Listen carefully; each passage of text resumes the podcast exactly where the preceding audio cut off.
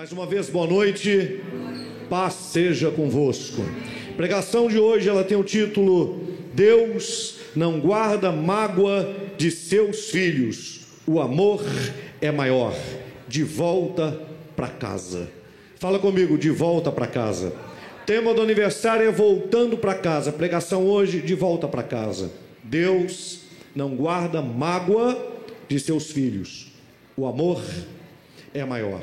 Eu quero que você abra comigo em Lucas capítulo 15, versículos 11 ao 32. Esse é o título.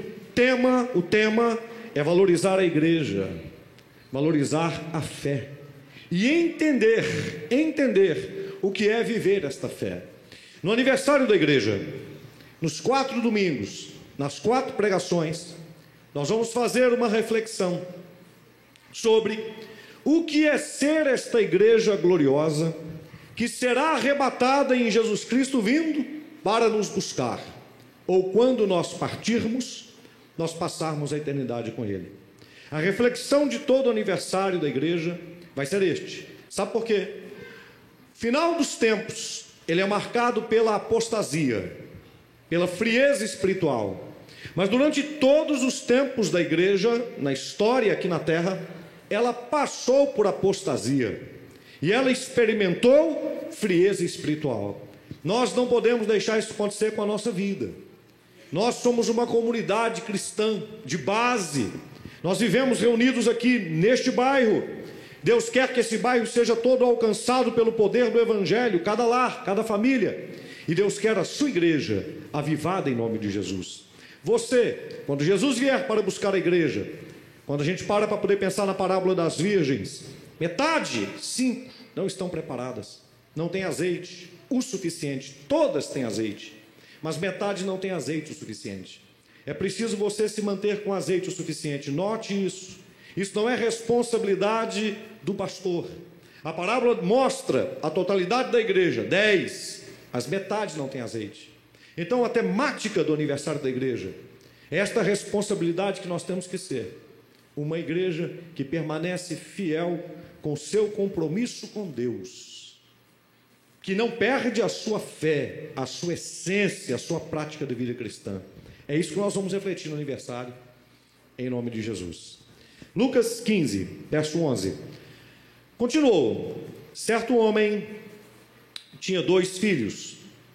O mais moço deles disse ao pai: Pai, dá-me a parte dos bens que me cabe e ele lhes repartiu os haveres.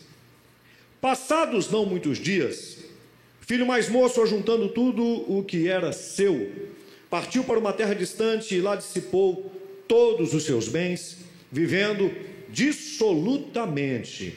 Depois de ter consumido tudo, sobreveio àquele país uma grande fome, e ele começou a passar necessidade. Então foi e se agregou a um dos cidadãos daquela terra, e este o mandou para os seus campos a guardar porcos.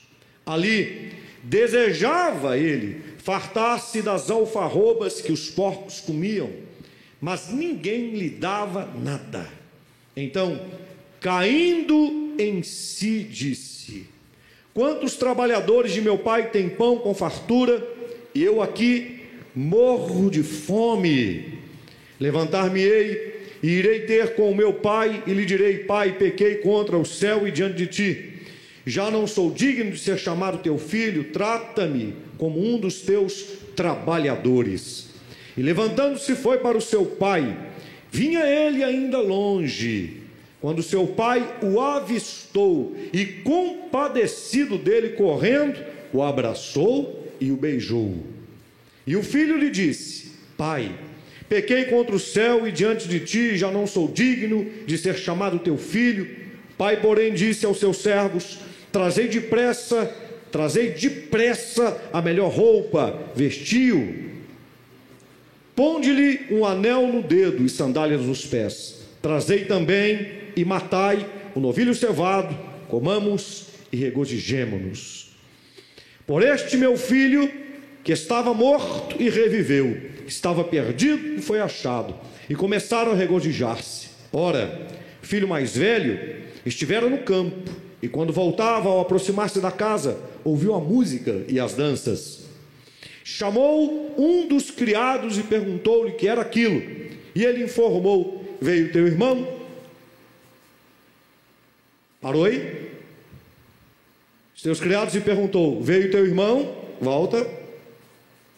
Veio teu irmão e teu pai mandou matar o novilho cevado, porque o recuperou com saúde. Ele se indignou e não queria entrar. Saindo, porém, o pai procurava conciliá-lo. Mas ele respondeu a seu pai: Há tantos anos que te sirvo, sem jamais transgredir uma ordem tua, e nunca me deste um cabrito sequer para alegrar-me com os meus amigos. Vindo, porém, este teu filho, que desperdiçou os teus bens com meretrizes, tu mandaste matar para ele o novilho cevado. Então lhe respondeu o pai: Meu filho, tu sempre estás comigo, tudo o que é meu é teu. Entretanto, era preciso que nos regozijássemos e nos alegrássemos, porque esse teu irmão estava morto e reviveu, estava perdido e foi achado. Pai Celestial, essa é tua palavra. O Senhor tem falado conosco durante este dia. Continua falando. Aumenta a revelação, aumenta a glória, aumenta o entendimento. Fale mais, em nome de Jesus. Amém. Pode se sentar todos com a graça que vem de Deus. Uma lição de arrependimento. Uma lição de prática de fé. O que, que Jesus queria ensinar aqui? Aqui uma parábola. A parábola do filho pródigo. O que significa isso? Pródigo é aquele que esbanja, aquele que gasta mais do que possui, que gasta mais do que necessita, é um esbanjador, um perdulário, alguém descompensado. Esse é o título desta parábola. Mas quando nós ouvimos uma parábola, nós precisamos pensar para quem Jesus estava dizendo isso e o que imediatamente ele queria ensinar quando estava falando esta parábola. E daí, trazer uma aplicação pessoal, no nosso caso, uma aplicação para a igreja, para os dias de hoje. Jesus está falando aqui com judeus que viviam rigorosamente, ou pelo menos procuravam viver, somente os mestres da lei ensinavam isso, os escribas, os fariseus, ensinavam o povo a viver a lei de uma forma rigorosa. Jesus conta uma parábola aonde existe nela, nesse conto, alguns exageros que ele coloca nessa parábola de propósito, para fazer com que eles meditassem na situação do que estava acontecendo. Jesus conta uma parábola de um pai que tinha dois filhos. Um deles vai agir de uma forma incorreta, um deles vai agir de uma maneira impensada, de uma maneira leviana, e vai cometer um pecado digno de morte. É o filho mais novo. Observemos que é uma parábola, sendo uma parábola, a gente precisa pensar no que é estava acontecendo antes. Porque nenhum filho vai acordar de manhã, num belo dia, e vai dar na veneta, vai dar na cabeça, e ele vai dizer assim: estou cansado disso aqui, não gosto dessa casa e vou embora dessa casa. Não é assim que acontece. Esse filho, com toda certeza, ele já demonstrava que não gostava da sua casa, do seu lar, obviamente da fazenda onde ele morava. Ele não gostava daquele ambiente. Ele também não tinha apreço com seu pai. A Bíblia não cita a história de uma mãe aqui, justamente porque é uma parábola onde Jesus quer demonstrar alguma coisa diretamente para o povo judeu e depois uma aplicação para todos que puderem ler e entender essa parábola, no nosso caso hoje. Então, neste caso aqui, ele queria dar uma lição para eles, mas eu preciso primeiro colocar e pontuar essas coisas para vocês. Então, isso não acontece da noite para o dia, já havia um comportamento ali. E com certeza o pai já estava freando o comportamento desse filho há muito tempo. Com certeza ele já havia demonstrado desejo de sair de casa há muito tempo. E o pai, com todo amor, com todo cuidado, com toda severidade, já havia aplicado, quem sabe, correções, já havia aplicado exortação, já havia corrigido esse filho e dito assim: olha, meu filho, não vai embora, não, isso aí está errado. Meu filho, o mundo não é essas coisas que você pensa. Meu filho, você não aprendeu esses princípios aqui dentro de casa. O que é que você está procurando? O que é que você está querendo? Compreende?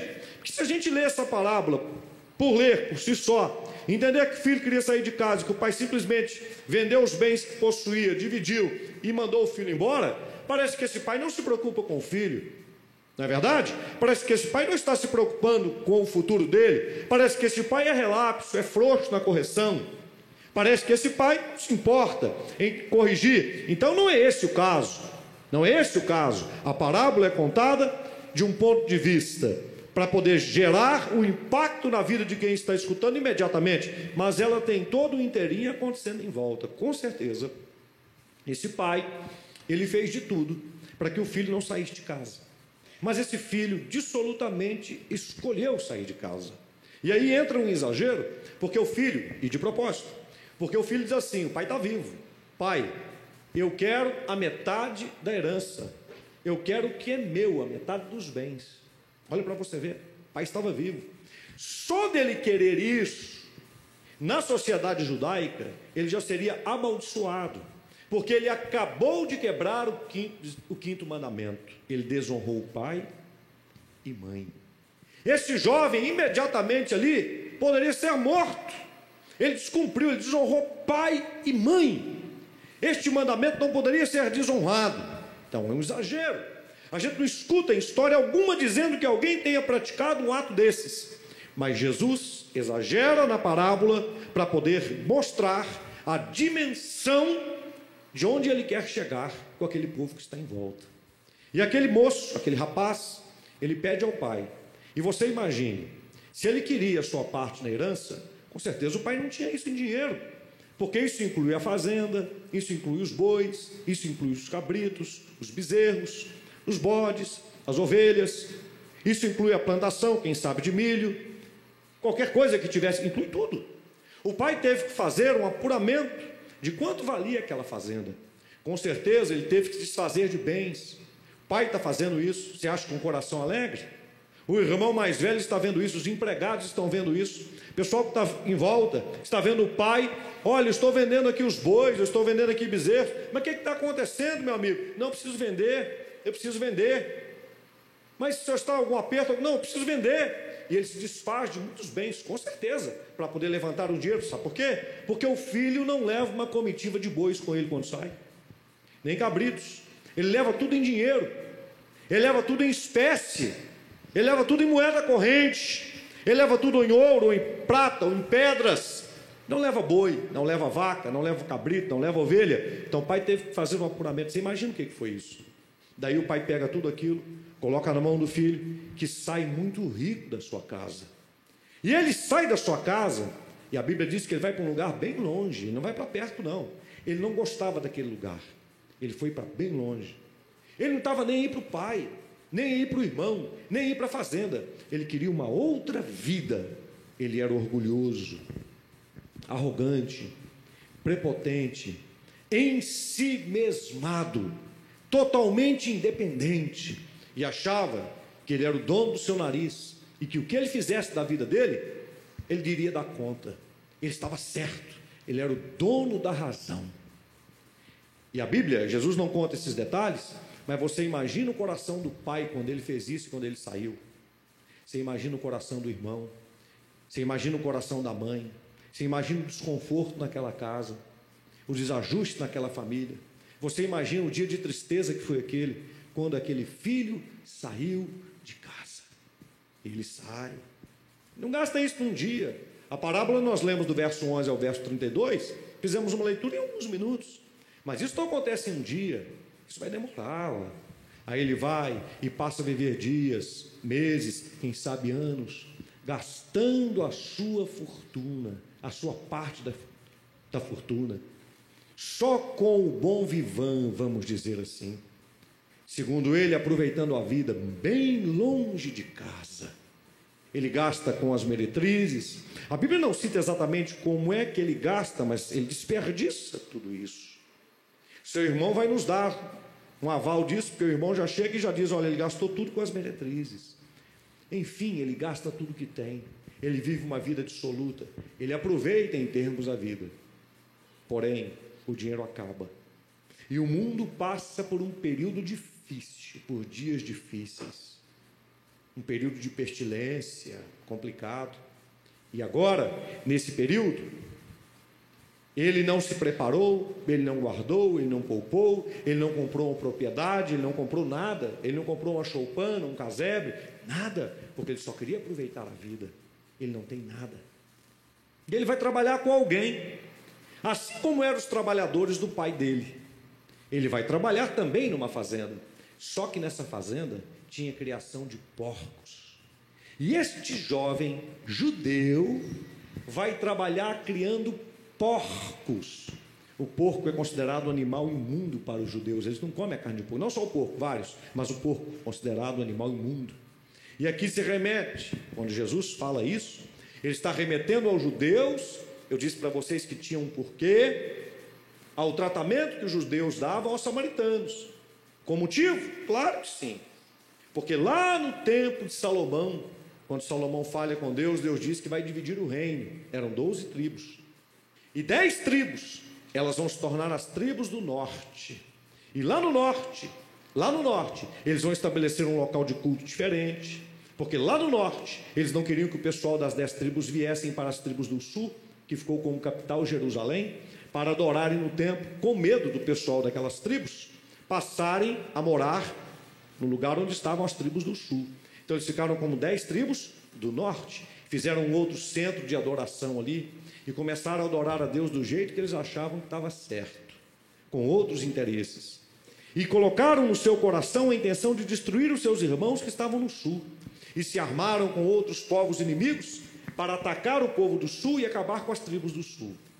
A promessa das Escrituras era que o Messias viria da tribo de Judá. Desde ali, Satanás queria dentro de casa, na família judaica, porque as doze tribos, elas são representadas pelos doze filhos de Jacó. Desde ali, o diabo queria colocar uma confusão dentro de casa, onde dez irmãos iriam destruir e matar dois, que agora não eram apenas dez irmãos, mas eram dez tribos, destruindo duas tribos. Deus desaprovou aquilo, e aquelas dez tribos elas caíram na sua própria armadilha, o inimigo que elas queriam levantar para destruir as tribos do sul se levantou contra elas e as destruiu. De forma que havia agora um bocado de povo na cidade de Samaria, os samaritanos. Mas os judeus não se davam com eles de jeito nenhum. Semana que vem eu entro nesse parênteses que eu abri aqui na pregação da semana que vem.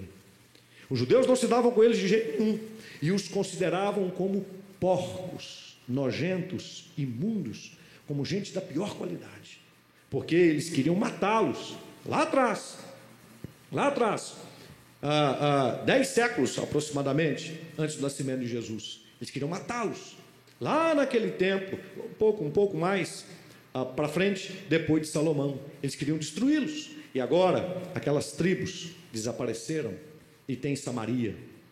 E Jesus, quando fala isso, ele quer comparar exatamente este irmão mais novo com aquele povo que desonrou o pai, que desonrou os irmãos, que desonrou a família, que foi embora, que gastou tudo, que perdeu tudo, que destruiu tudo, que era digno de morrer quando saiu.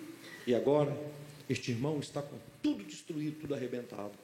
Quando Jesus contava essa parábola, e quando ele dizia isso para os judeus que estavam à sua volta, e quando ele disse que ele perdeu tudo e ficou ruim, eles devem ter dito assim: bem feito, isso é pouco que aconteceu com ele. A ruindade dele, sujeito que não presta, que não vale nada, safado, sem vergonha, mau caráter. Quando eu penso nisso, eu penso em Pedro, querendo aparecer para Jesus diante dos outros e fazendo uma pergunta: Jesus, quantas vezes nós devemos perdoar o irmão quando ele nos ofender? Sete? Aquilo já era um grau altíssimo de misericórdia para o povo judeu, porque o povo judeu era olho por olho e dente por dente. Todo mundo muito afiado ali, ó. você não pode falhar, você não pode que não sei o quê. Sepulcros vazios. Do lado de fora, maravilhoso. Mas do lado de dentro, podre. Como um sino, só tem barulho. Sepulcros caiados, né? pintados do lado de fora, arrumados. Mas que por dentro só tem podridão. Mas eles queriam aparecer, eles queriam se mostrar. E agora, quando eles escutam isso, tinha que acontecer isso mesmo. E eu me lembro do Pedro. Sete. Jesus vira e diz assim: sete não. Setenta vezes sete. Jesus, mais uma vez, está demonstrando a forma correta de aplicar a lei lá do Antigo Testamento, de que eles se gabavam tanto. Nós sabemos como interpretar a lei de Moisés. Olha o grande perigo. Eles interpretaram a lei de Moisés e aplicavam a lei da forma que eles achavam que era direito. Jesus veio para poder ensinar. O jeito que vocês estão aplicando está errado. Eu vou ensinar para vocês a forma certa de aplicar. Vocês precisam perdoar 70 vezes 7. Aí Jesus conta que aquele rapaz, caindo em si, caindo em si, a memória veio. Ele pensou assim: puxa, o que que eu fiz? Agora a gente pode perguntar assim: por que é que o pai deixou? Guarde isso aí, o que é que eu fiz? Mas a gente pode perguntar assim: por que é que o pai deixou esse filho ir embora? Porque Deus nos ama e o amor não é dominador. Preste atenção.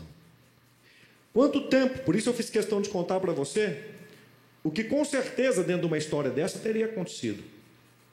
Esse filho já tinha essa índole no coração de ir embora de casa há muito tempo.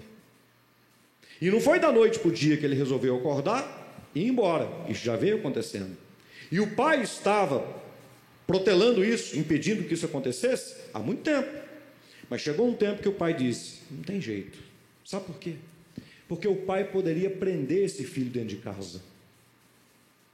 E o filho não ia embora. Mas o coração do filho jamais seria do pai. Estou aqui, mas não é o lugar que eu quero estar. Estou preso. Esse meu pai acabou com a minha vida. Eu queria viver uma outra vida. Meu pai me obrigou a ser fazendeiro.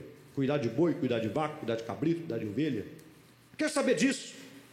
Você acha que esse filho ia respeitar o pai se o pai o prendesse? Você acha que esse filho ia amar o pai se o pai o prendesse? Você acha que esse filho ia acordar de manhã cedo com o galo cantando? Ele devia acordar assim: ó, eu não aguento mais escutar esse galo cantando. Que vida que é essa?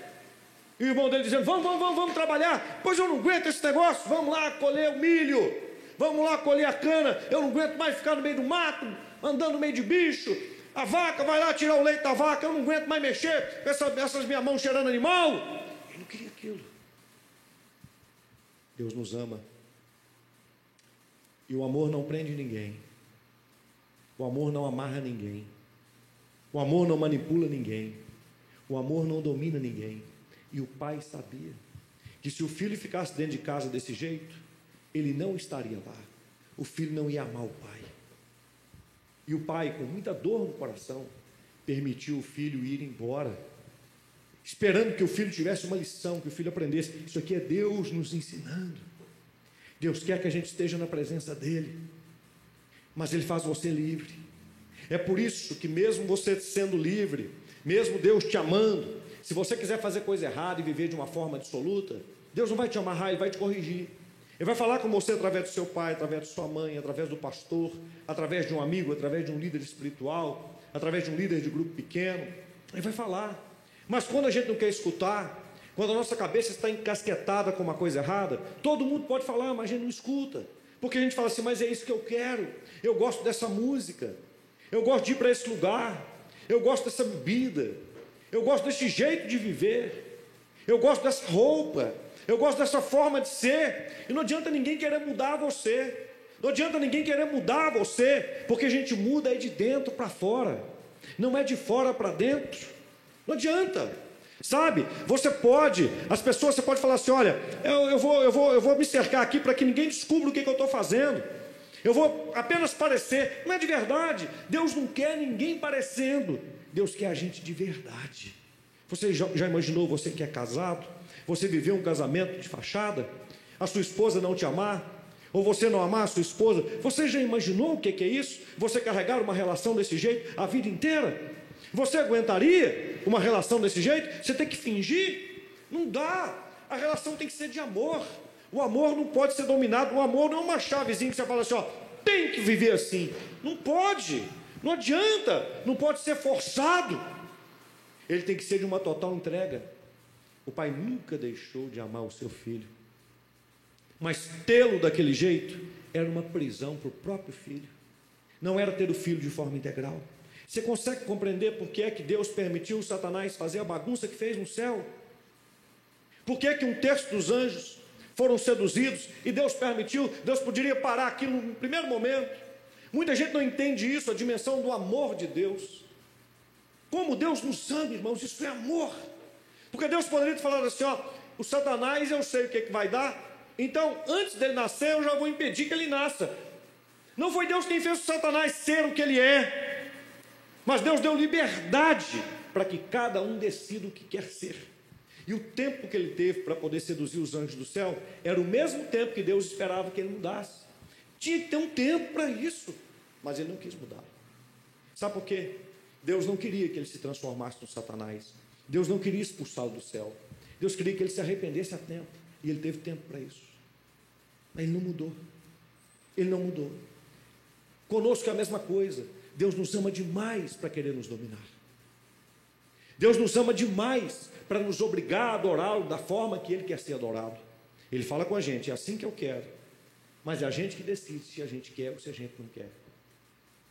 Ele nunca vai obrigar ninguém a fazer nada. Você já parou para poder pensar nisso, meu irmão?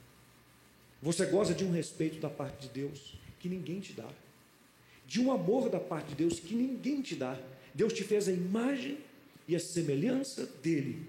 Deus olha para você, de certa forma, ele diz assim: Eu te fiz completamente livre, e eu quero ser seu. Eu quero te dar a melhor vida. Você quer? Ele gentilmente pergunta. Sabe por quê? Porque ele te quer por inteiro. É por isso que ele permite a gente dar cabeçada na vida. Porque ele espera que nas cabeçadas da vida a gente aprenda que o caminho que a gente escolheu não é bom. Que o caminho que a gente tomou não nos leva para o lugar certo. Que o caminho que a gente tomou nos leva para dentro de um buraco. Mas quando a gente dá com os burros na água, ele não sai correndo da gente, fica zombando da gente, rindo e dizendo sem vergonha, safado. Não, ele estende as mãos para nós e ele fala assim: Eu amo você, venha cá que eu quero te restaurar, eu perdoo você. Deus é maravilhoso. E esse filho aconteceu isso com ele.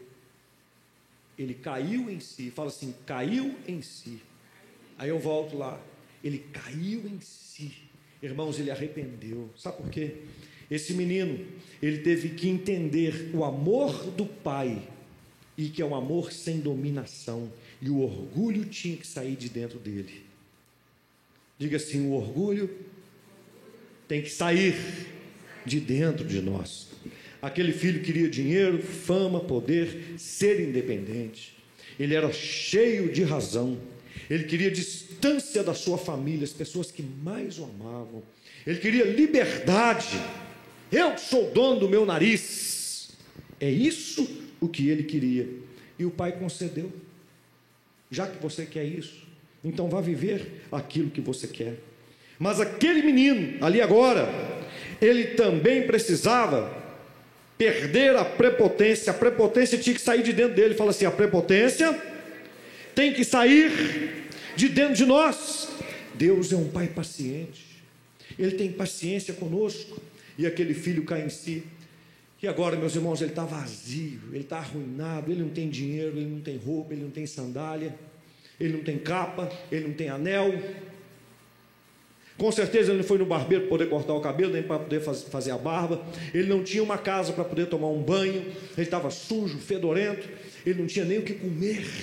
E ele dividia comida, comendo a comida dos porcos de uma forma leviana, porque ele não podia comer aquela comida, aquelas alfarrobas não era para ele, era para os porcos. Ele estava humilhado, ele não achou nenhum dos seus amigos. E ele falou assim: Eu vou voltar para minha casa. Veja bem, sabendo que ele corria o risco de morrer. Mas isso é arrependimento. Porque eu me lembro de Jesus dizendo que, que quem quiser vir após ele, não podia ficar escondido, mas era necessário que tomasse a própria cruz e negasse a si mesmo, e assim seguisse o Senhor Jesus. Ele fala de uma entrega, e aquele jovem agora, ele chegou tanto no fundo do poço, ele está tão arruinado, que ele diz o seguinte: a declaração de voltar é a declaração seguinte: eu descobri que a vida que eu escolhi viver não vale a pena. Eu estou num buraco, eu estou numa poça, eu estou em um lugar fedorento, derrotado. É como se ele estivesse afundado no meio de um esgoto tem mais jeito para mim. Eu vou voltar para a casa do meu pai e eu vou pedir ao meu pai que me receba. Note que ele continua chamando o pai de pai. Mas diz assim: Eu vou voltar para a casa do meu pai, não como filho, porque eu sei que eu perdi esse direito. Tem direito a mais nada. Eu queria que meu pai me, re, me recebesse como um dos seus trabalhadores. Agora eu entendi. Antes eu estava como filho, eu tinha o meu quarto, a minha cama, a minha herança, os meus bens, o amor do meu pai, do meu irmão, da minha mãe. Eu não valorizei nada disso. Eu joguei tudo isso fora. Eu os humilhei, causei uma dor terrível neles, feri a mim mesmo. Agora eu quero voltar. E se ele me receber como um empregado, como um empregado lá naquela fazenda, eu vou me sentir a pessoa mais feliz. Eu vou voltar. Ele volta a pé.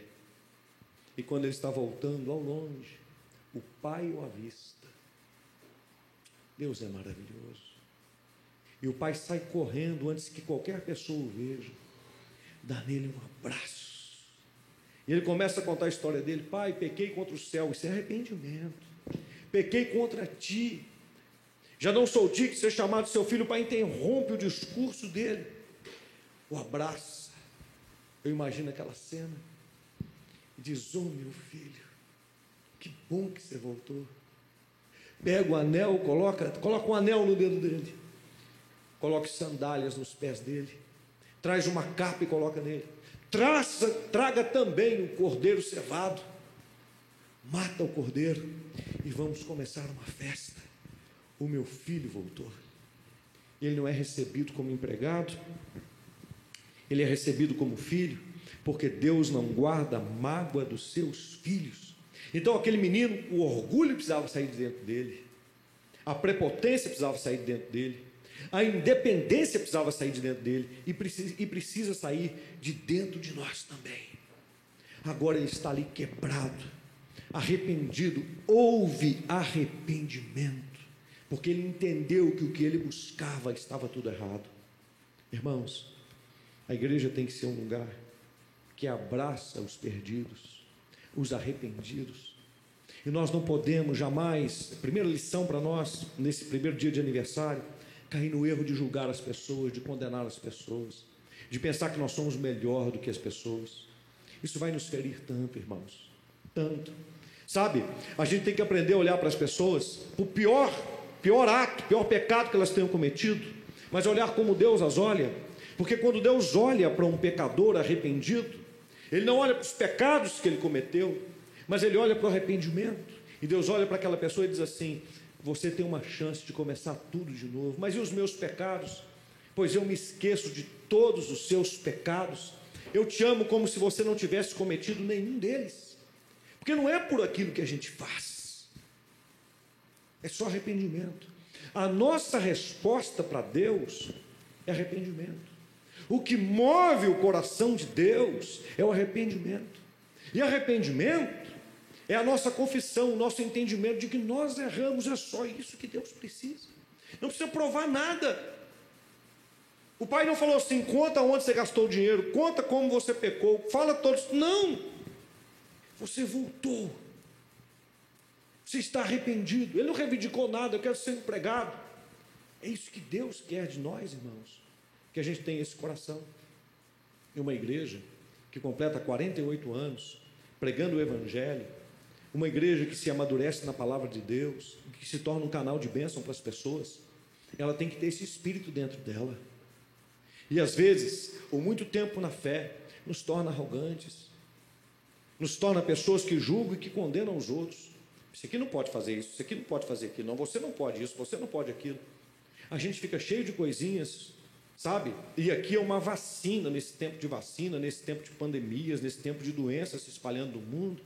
A igreja precisa ver o paralelo espiritual disso, senão a gente fica tudo doente espiritualmente, julgando uns aos outros, achando que é melhor do que os outros, condenando os outros, vendo os defeitos dos outros. E eu pergunto para você: quando eu vejo os defeitos do meu irmão, em que é que eu cresço nisso?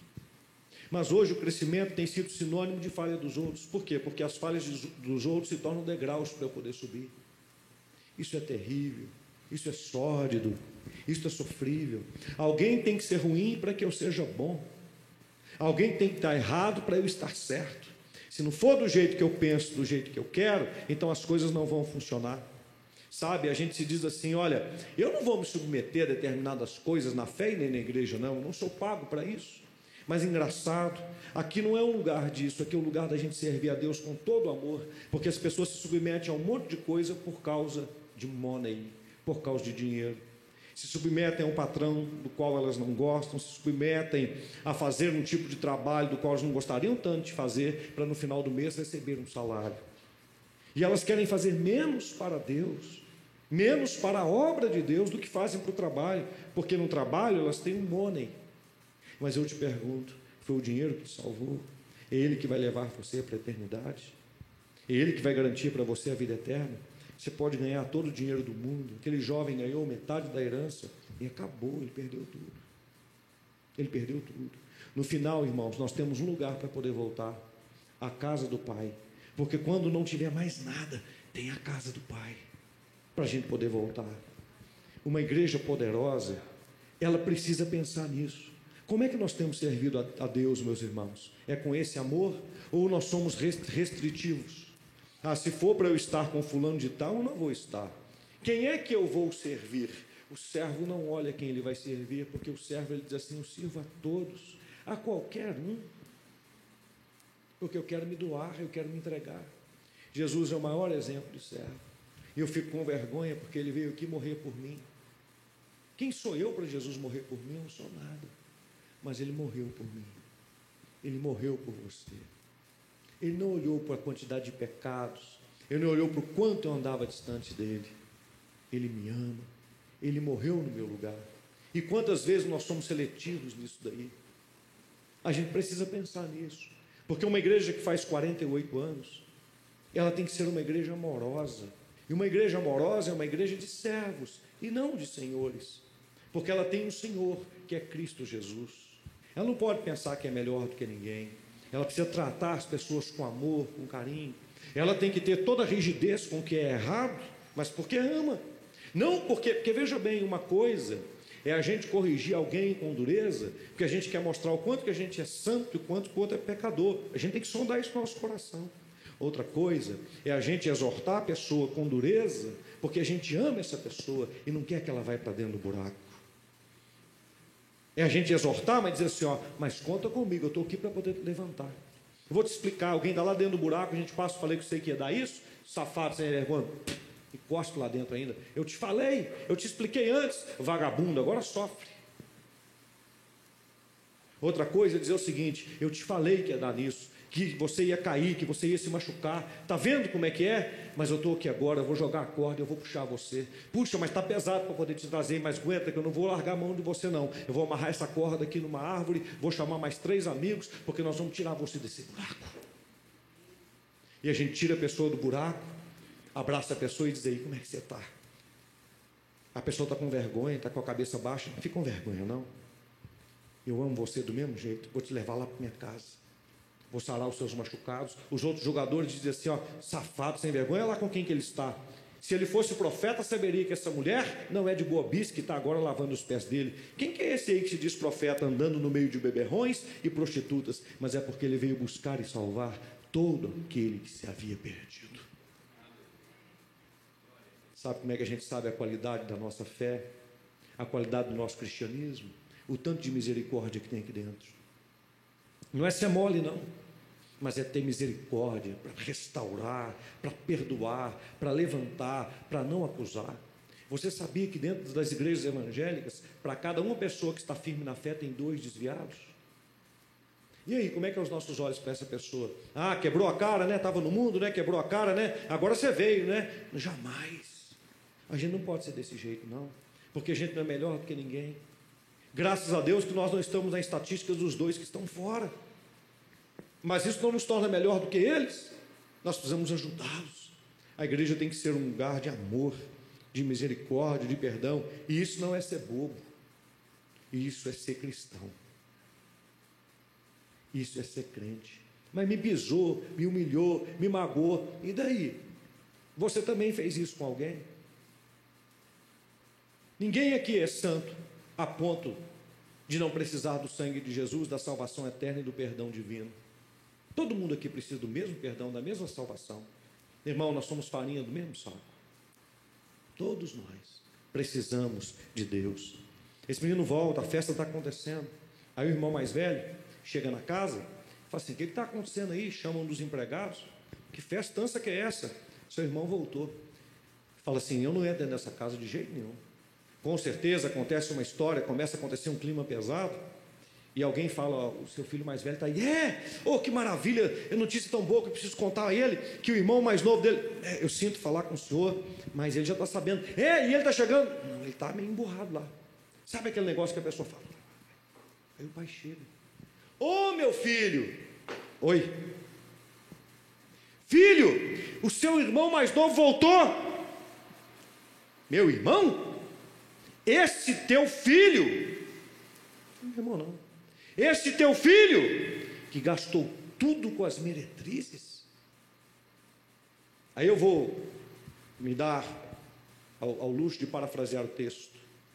Esse vagabundo, sem vergonha, que gastou tudo com as meretrizes, voltou e o Senhor ainda o recebeu, a desonra que ele fez, que era como o judeu enxergava tudo aquilo. Perdoar os samaritanos, esse bando que quis os matar, essa turma quis fazer um outro centro de adoração, um outro local para poder adorar, isso não tem perdão, não, é morte. O senhor o recebeu? Olha, pai, estou decepcionado, pai, com o senhor, porque nesses anos todos, pai, o senhor não me deu um cabrito para eu poder fazer um churrasco com os meus amigos. Agora, esse sem vergonha volta, senhor mata o cabrito cevado e faz uma festa para ele. Na morte daquele cabrito cevado, Ali estava, quem sabe, cordeiro que os judeus separavam todo ano. Você imagina como é que era trágico isso, hein? Um cordeirinho pequenininho, bonitinho, um animalzinho bonitinho, sendo criado por toda a família dentro de casa, separado dos outros, pelos filhos, a família que tinha filho pequeno. Um ano. Apega ou não apega? Quem tem um cachorrinho lá dentro de casa? Você já pensou você cuidar de um cachorrinho um ano, bonitinho, dando comidinha para ele, no final do ano você passar a faca nele e degolar ele? É fácil? Deus queria mostrar com isso que o trato com o pecado é algo que dói muito. Imagina, imagina, criar um cordeirinho, a família, dar comidinha para ele e tal. Depois de um ano, vai a família levar esse cordeiro lá no templo, entregá-lo para o sacerdote, colocar a mão na cabeça dele, família toda lá. Os pecados de vocês, e olhe bem, hein? Isso é trágico. Os pecados de todos vocês estão recaindo sobre este animal. E vocês não vão morrer, mas esse animalzinho vai morrer no lugar de vocês. Você pensa que era um negócio bonito? Você imagina as crianças vendo isso? Isso hoje, meu irmão, daria para poder chamar esse pessoal dos direitos humanos. Não, isso é desumano demais. Mas Deus mostrava até para as crianças preço que é lidar com o pecado da humanidade o cordeiro cevado, foi morto. Porque o irmão voltou. Quem que merecia morrer? O irmão mais novo. Quem que morreu? O cordeiro cevado. Para que tivesse uma festa. Um dia, nós vamos estar numa linda festa, celebrando. Estou concluindo com muita alegria.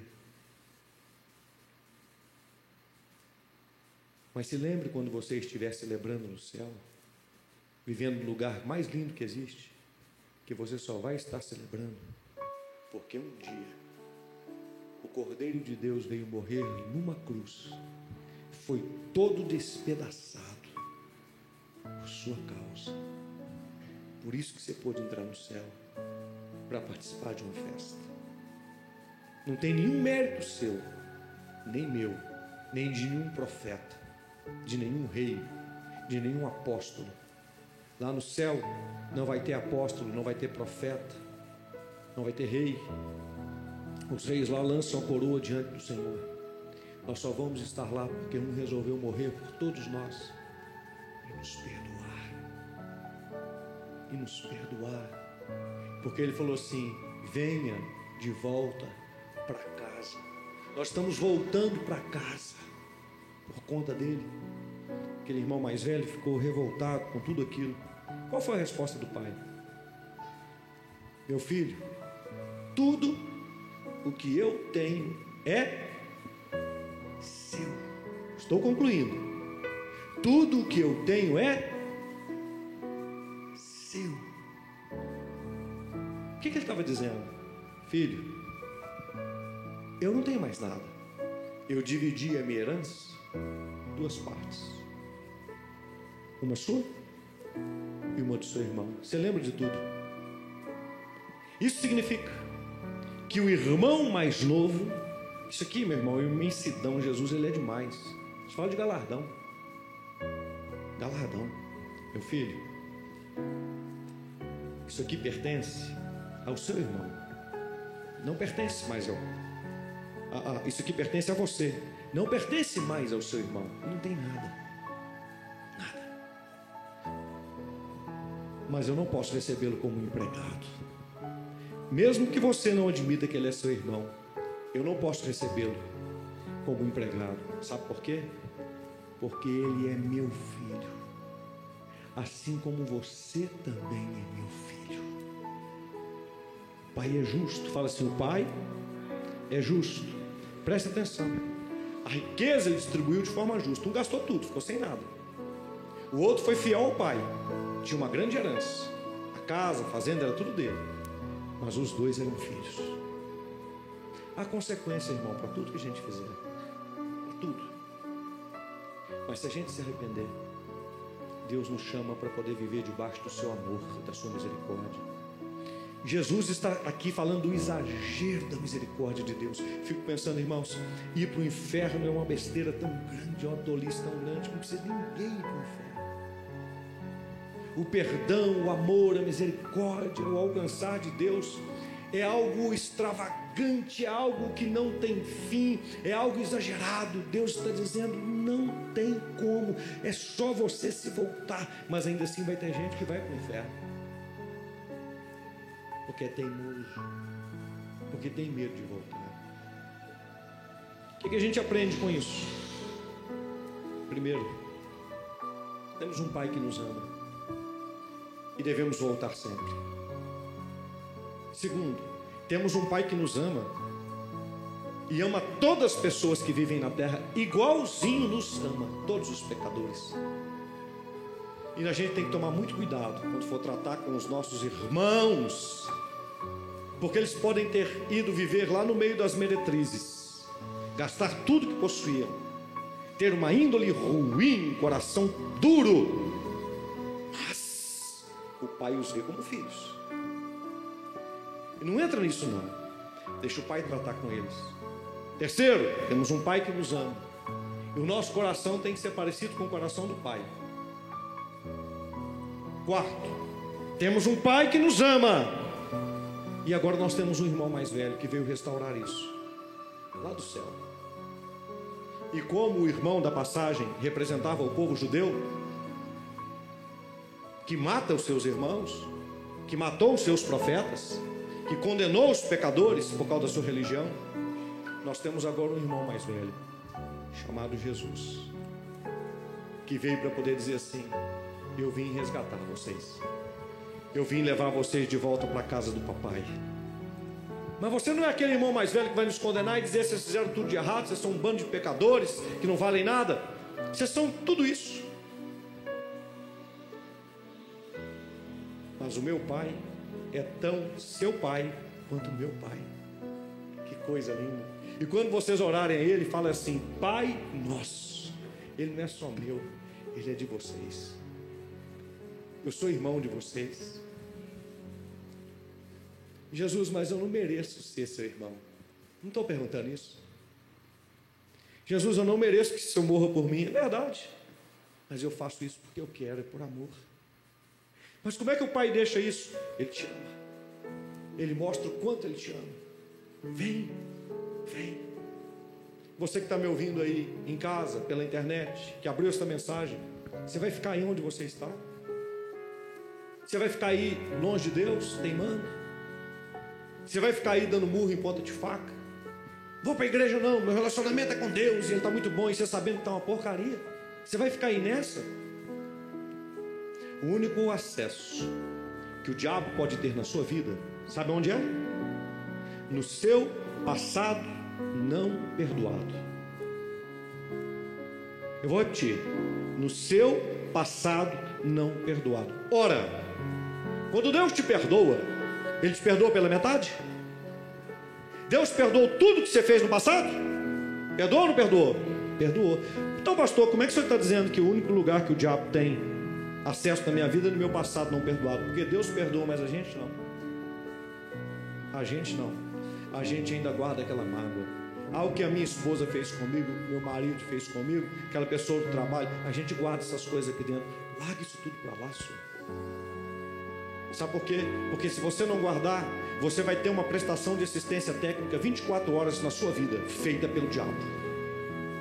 Ele vai vir prestar uma assistência técnica na sua vida 24 horas por dia, visitando seu passado. Seu futuro não aconteceu ainda. Então, meu irmão, seja misericordioso, perdoe. Isso faz uma igreja madura, poderosa, uma igreja que herda o céu. Para de julgar as pessoas, para de pensar que é melhor. Seja um crente livre, seja leve, seja tranquilo.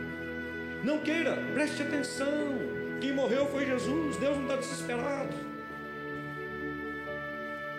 Ah, que para eu poder falar isso, Deus teve que me amassar muito. Para eu entender isso, Deus teve que me amassar muito. Que mundo cão, que mundo difícil, que mundo complicado, que mundo isso, que mundo aquilo. É Deus, era. Porque ama. Deus está esperando as pessoas se converterem. Deus está dando tempo. É eu que vou ficar estressado. Eu que vou jogar tudo para cima. Eu que vou falar, não sirvo mais a Deus, não sirvo mais a igreja, não sirvo mais os irmãos por causa do irmão fulano de tal, por causa do ciclano, porque aquele não me cumprimentou, porque aquele não fez isso, porque eu não apareci na foto da dança que estava ali. Minha foto não veio. Eu senti a foto de tantos irmãos que deviam aparecer ali. Mas a gente transforma umas coisas pequenininhas em gigantes tão grandes, aonde o diabo fica sendo prestador de contas da vida da gente, o que faz assistência técnica na vida da gente, tá vendo? Colocando dedos e querendo que a gente levante toda hora. Eu não posso fazer isso porque porque no meu passado aí eu fui abusado, eu fui abusado, aí eu fui uma, uma, uma moça que levei minha vida de qualquer jeito, eu fui um rapaz que levei minha vida de qualquer jeito, eu estive no mundo das drogas, eu estive isso. Olha as pessoas mais usadas na Bíblia, meus irmãos: assassinos, meretrizes, gente que não prestava, que não valia nada. Deus usou todos eles. Sabe por quê? Porque Deus nos dá uma. É só a gente dar oportunidade. Mas como é que a gente vai viver? O Adão mais a Eva, Deus deu para eles uma chance ainda lá dentro do jardim. Deus é tão maravilhoso. Vou dizer uma coisa aqui que talvez se teólogos me escutarem, eles vão arrepiar o cabelo e vão não sei o que, vão não sei o que, vão não sei o que. Mas eu não estou conjecturando isso aqui com interpretações teológicas. Mas imagine, quando Adão e Eva viram que Deus estava nos passos dele no jardim, e eles já haviam comido do fruto, eles estavam escondidos e Deus sabia. E então Deus falou assim: Adão, onde você está? Eu estou escondido, Senhor, porque eu vi que o Senhor estava chegando. Por acaso, Deus sabia já. Você comeu do fruto da árvore que eu disse para que você não comesse? Ah, Senhor, a mulher que tu me deste me deu desse fruto. Mulher, por que, que você fez isso? Foi a serpente. Deus ali estava abrindo misericórdia. Eu fico imaginando, imaginando. Se o Adão falasse assim, Deus, tão arrependido. Não devia ter feito isso, Senhor. Eu fico imaginando o que, que ia acontecer. Mas o orgulho, a prepotência, a independência estava ali dentro do jardim. O que, que a gente vai escolher, hein, irmãos? Será que a gente não aprende? A gente precisa aprender essa lição. Uma igreja faz 48 anos, tem que ter essa maturidade. Não é para ficar se escondendo, não é para pensar que é melhor, sabe? Não é para poder ficar dando justificativas para Deus, é para se quebrar, se arrepender, para ter misericórdia com os outros, para abraçar, para querer que os outros vão bem, para acreditar na potencialidade de todo mundo, sabe? Talvez você está passando por uma situação difícil, na convivência com alguém, no seu casamento, na sua casa, com um irmão dentro de casa, igual ali um irmão com outro, às vezes na liderança da igreja, você fala assim: ó, não, a obra de Deus pode ser assim, não. Será? Será que você não está passando por isso? Porque Deus está querendo ensinar para você, para esse irmão, para aquela irmã, o tanto que vocês precisam andar juntos? Será que isso não é uma dose de misericórdia, uma dose de amor, uma dose de perdão? Hã? Ou se a gente já estivesse vivendo no céu, será que isso estaria acontecendo? Não, porque no céu, diga assim: no céu, eu não vou precisar perdoar ninguém, porque lá não vai ter pecado. Mas antes de chegar lá, antes de chegar lá, eu preciso ser perdoado por Deus, porque eu peco. Eu não posso esquecer, fala comigo, eu não posso esquecer que Deus me perdoa do mesmo jeito que eu perdoo quem me ofende. Que Deus, me ajude a pregar, que Deus exerce a sua misericórdia na minha vida, do mesmo jeito que eu exerço misericórdia.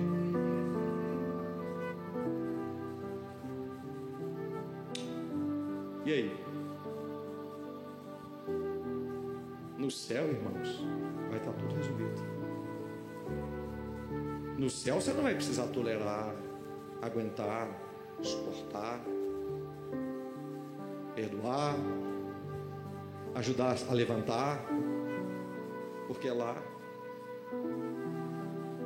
vão viver os que aprenderam a perdoar. Lá vão viver os que ajudaram os caídos a se levantarem. Lá vão viver os que foram massacrados, mas disseram assim: continuo te amando. Eu quero a sua salvação. Porque essas pessoas que vão céu, elas perdoaram aqui, elas não se deixaram manchar aqui, elas não ousaram condenar os seus irmãos aqui, por isso que elas vão para E se aqui elas não fizeram isso, você acha que lá elas vão fazer? Você acha que lá elas vão achar culpa e condenação? Já parou para poder pensar que o céu é o lugar dos perdoados que não se esconderam atrás de ninguém para poder viver a vida cristã, que se entregaram, que serviram? Não porque são melhores, porque entenderam o amor de Deus. O céu é só uma continuidade do que a gente já vive aqui. Eu não preciso ter nenhuma dúvida de que eu vou morar na glória se eu já pratico o que vai acontecer na glória aqui. Eu já estou no céu. Orar e falar assim: que seja feita a sua vontade aqui na terra como no céu, é orar que essa vontade comece aqui. Se eu já estou vivendo aqui, é só uma continuação, não precisa ter medo de nada. Estou vivendo. Agora, se eu não perdoo, se eu condeno, se a todo eu quero ser melhor do que os outros, se a todo eu quero passar o rodo nas pessoas, eu tenho que ficar preocupado é comigo. Eu tenho que olhar para dentro de mim e falar, opa, porque assim eu não vou para lá. Ah, eu não vou trabalhar para Jesus, não, porque aquele irmão ali não trabalha. Ah, porque hoje as coisas estão muito assim, porque hoje está muito desse jeito. Eu quero ver como é que você vai fazer.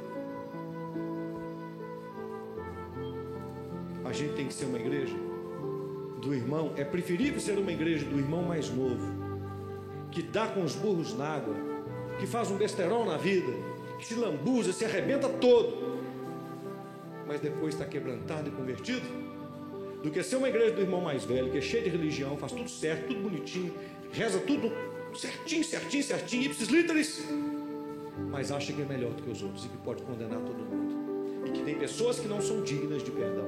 É preferível, eu quero mil vezes ser o que foi lá para lama, mas que se arrependeu e falou: Jesus, eu quero voltar do que ser aquele que sempre está presente, mas está assim: ó, quem é que está voltando aí? Deixa eu ver se ele passa pelo meu crivo. Aí Jesus chega e fala assim: Quem é você que está impedindo os meus pequeninos de entrarem? Não, Senhor, eu estou aqui guardando a porta do céu.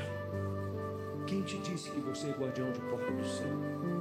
Eu não preciso que alguém guarde a porta do céu, eu preciso que alguém vá desesperadamente ajudar quem está chegando. O que é que você ficou fazendo? Um livro anotando todos os pecados de todos os irmãos, todas as suas falhas. E o que, que esperava que você fizesse? Que você fosse lá no meio da bomba, se arriscasse para poder trazê-los. Não é, essa, não é essa uma outra parábola? Vá, busca todo mundo, obrigue-os a vir. Pega quem estiver nas vielas, nos becos, traz todo mundo para cá. Mas essas pessoas, traz eles, mendigos. Não pode? Pode. Eu me preocupo muito, igreja. Quem é a igreja de hoje? Quem é a igreja de hoje? Dos escribas que fazem apontamentos de todas as falhas e erros de todo mundo?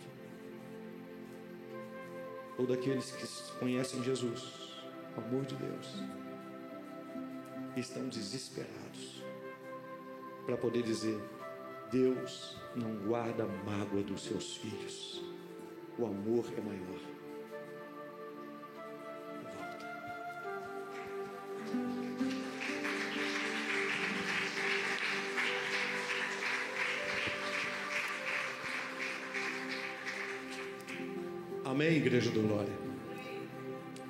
Me escutando aí, ó, e que afastou da presença de Deus, pode voltar.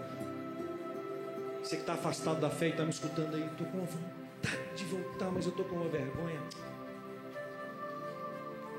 Aqui no Glória, aqui no Glória, a gente não quer ser fariseu, fica notando o pecado dos outros, não. Volta. Você vai ser muito bem recebido. Se você saiu de qualquer lugar e não tem mais Pode, pode voltar. Venha para a presença de Deus. Pastor, mas eu pisei na bola, foi aí. Esquece. Esquece. Esquece. Volta. Você é muito bem-vindo. Não vão me achar um cara de pau? Esquece.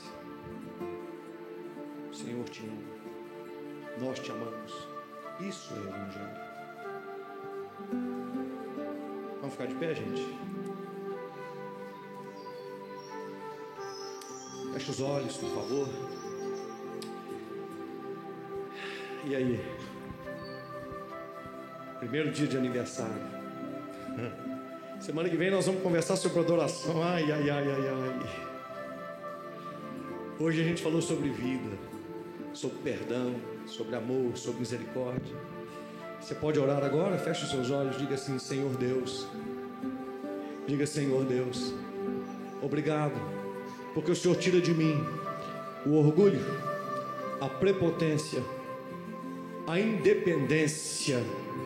O Senhor tira de mim o espírito acusador, porque eu sou teu filho. Eu quero experimentar, meu Deus, o seu amor, mas mais do que isso, eu quero que os outros experimentem o seu amor. Mais do que isso, eu quero ser um canal do seu amor para que os outros possam te experimentar. Que eu seja misericórdia, que eu seja graça, que eu seja amor, amor de Deus para quem está perto de mim. Que eu seja quem ajude a levantar, que eu seja quem alimente, que eu seja quem cura quem liberta, quem levanta, que eu seja quem coloque para cima e não para baixo. Em nome de Jesus. Feche os seus olhos, Pai celestial. Usa a tua igreja, Pai. Usa o teu povo, Senhor. Que essa igreja cada dia mais seja madura, que os teus filhos cada vez mais sejam maduros, que cada um de nós saiba julgar a maneira que nós temos andado meu Deus, que a sua voz seja ouvida aqui debaixo desse teto, Senhor. Que a voz do Senhor seja ouvida aqui em meio a essas quatro paredes que nos cercam e nós possamos aprender com o Senhor cada semana. Ah, meu Deus, que esse lugar seja uma fonte de vida, seja uma fonte de revelação da palavra de Deus, da palavra de Cristo. Meu Deus, que esse seja um lugar de renovação espiritual, de verdadeiro avivamento espiritual, de transformação de vidas.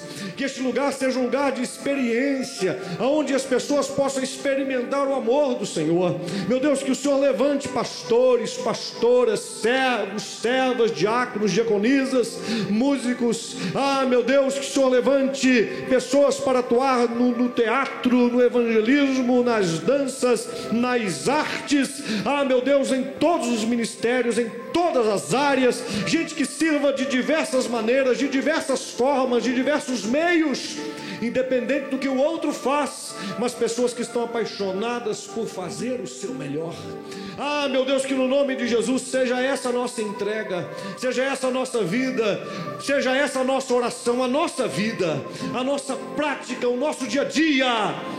Meu Deus, seja isso que nos mova esta paixão, esse desejo de servir a Cristo, servindo ao outro, servindo aos irmãos, servindo, meu Deus, ao filho pródigo, que nós sejamos o pródigo que voltou para casa para receber o outro pródigo, o outro pródigo, o outro pródigo e mais o outro pródigo, e que nós possamos, inclusive, ajudar aquele irmão mais velho, Senhor, que se tornou um eremita da fé, um doutor da fé, alguém que, meu Deus, não acha graça em mais nada, que com ele a gente tenha o mesmo amor, a mesma misericórdia, para, que ele encontre a mesma doce vida de Cristo.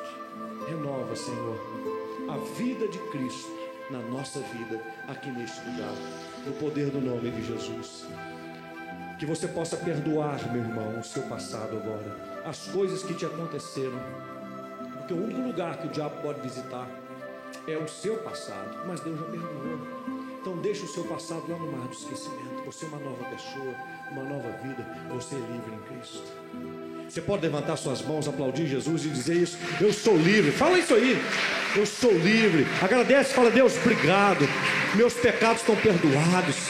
Fala aí, Deus, eu não preciso achar defeito na vida de ninguém.